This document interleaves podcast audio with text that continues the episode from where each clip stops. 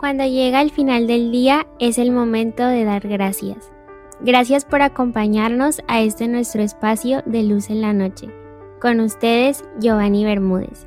Bienvenidos.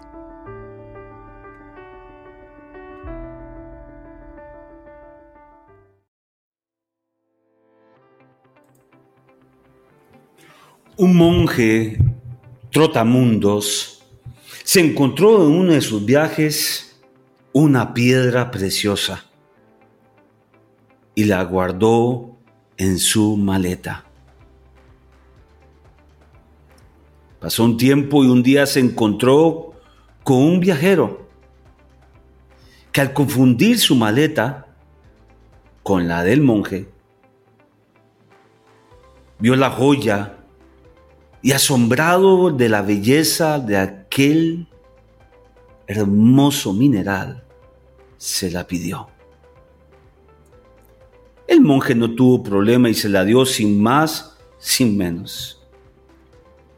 El viajero le dio las gracias y marchó lleno de gozo, de profunda alegría, con aquel gran regalo que pensaba y pensó que el monje no sabía lo que le había regalado, pero que al vender la joya bastaría para darle seguridad económica el resto de sus días.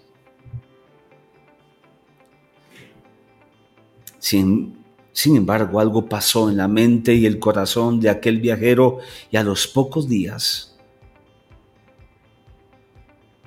comenzó a buscar al monje. Preguntó por aquí y por allá, hasta que logró que alguien le dijera que lo había visto en un pueblo Viajó a ese pueblo y lo encontró. Y al verlo, le devolvió la joya y le suplicó con muchos ruegos. Te ruego, no solo que reciba la joya, sino que me des algo de mucho más valor. Le dijo aquel viajero y agregó, dame por favor lo que te permitió darme a mí esta joya. Amada familia de Luz en la Noche, gracias por estar aquí y también gracias por compartir este audio. Hoy lo tenemos en tres plataformas, en Spotify, en Instagram y también lo encontramos en YouTube. Y por favor, aparte de suscribirse a nuestras cuentas o canal, compártalo, porque son palabras de vida y por supuesto que son palabras de verdad. Familia, muchas personas buscan cómo imitar las claves del éxito, del éxito del que lo ha tenido.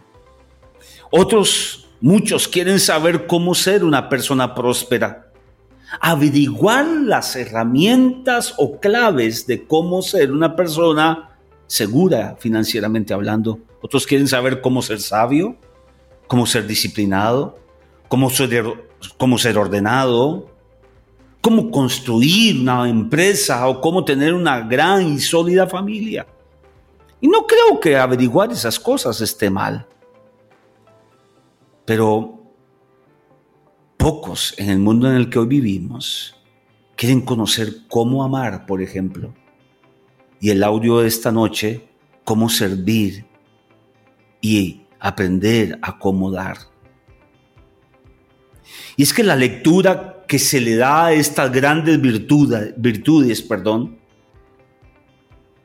cómo servir y cómo dar, es tan errada como torpe. Jesús dijo que la verdadera prosperidad vendría no del acumular, sino del dar. Y si tú eres de los que te cuesta dar, te duele dar, retienes lo que tienes, entonces, jamás comprobarás si lo que Jesús dice es verdad o no. Que por supuesto que es verdad, pero debes atreverte a comprobarlo. Jesús dijo que uno de los mejores dones que nos darían plenitud, gozo y realización es el servicio. Acerca del tema del dar, muchas personas encuentran dos justificaciones. Ah, dice alguien por ahí, me piden que dé porque es para robarme. O dos, otra razón es, no tengo suficiente para poder dar. Familia, si el argumento es que me quieren robar, ¿se soluciona con no dar? Por supuesto que no.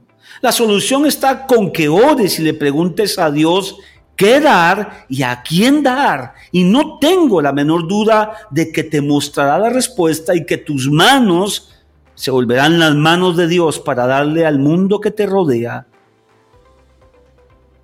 lo que ese mundo necesita. Dar un abrazo, dar amor, dar un dinero, dar comida. Y decir que no tenemos lo suficiente, que ese era otro argumento que decíamos, esconde la verdadera razón. Abro comillas. Alguien diría por ahí, otros tienen más que yo, que sean ellos que den cierro comillas. Pero no es a ellos que, por ejemplo, les está llegando este audio, te está llegando a ti. Te pregunto, ¿tú das? ¿Tú te das? Pero lo delicado de esto es que si decimos, si argumentamos que no tenemos lo suficiente, estaríamos, entre comillas, como acusando a Dios de que no nos provee cuando la Biblia dice acerca de la provisión, por ejemplo, de Dios en una situación incómoda y difícil como la que vivió el pueblo hebreo en el desierto, Éxodo 16 nos recuerda, estas son las instrucciones del Señor. Cada grupo familiar juntará todo lo que necesite. Recojan dos kilos. Otra traducción dice dos litros por cada persona en su carpa. Así que los israelitas hicieron lo que les dijo. Algunos recogieron mucho, otros solo un poco. Pero cuando lo midieron, cada uno tenía lo justo y necesario. Repite conmigo, lo justo y necesario. A los que recogieron mucho, nada les sobraba, y a los que recogieron solo un poco, nada les faltaba. Cada familia tuvo justo lo que necesitaba. Dios conoce tu necesidad, conoce tu presupuesto y es lo que Él te proveerá. Cada uno tuvo lo que necesitaba, ni más ni menos. Aquí recuerdo la frase que destruye esa ansiedad por tener. Abro comillas, no es más rico el que más tiene, sino el que menos necesita, cierro comillas. Y para terminar, lo otro que deberíamos aprender o refrescar actualizar o seguir teniendo esta bandera de nuestra personalidad es el megadón del el servicio.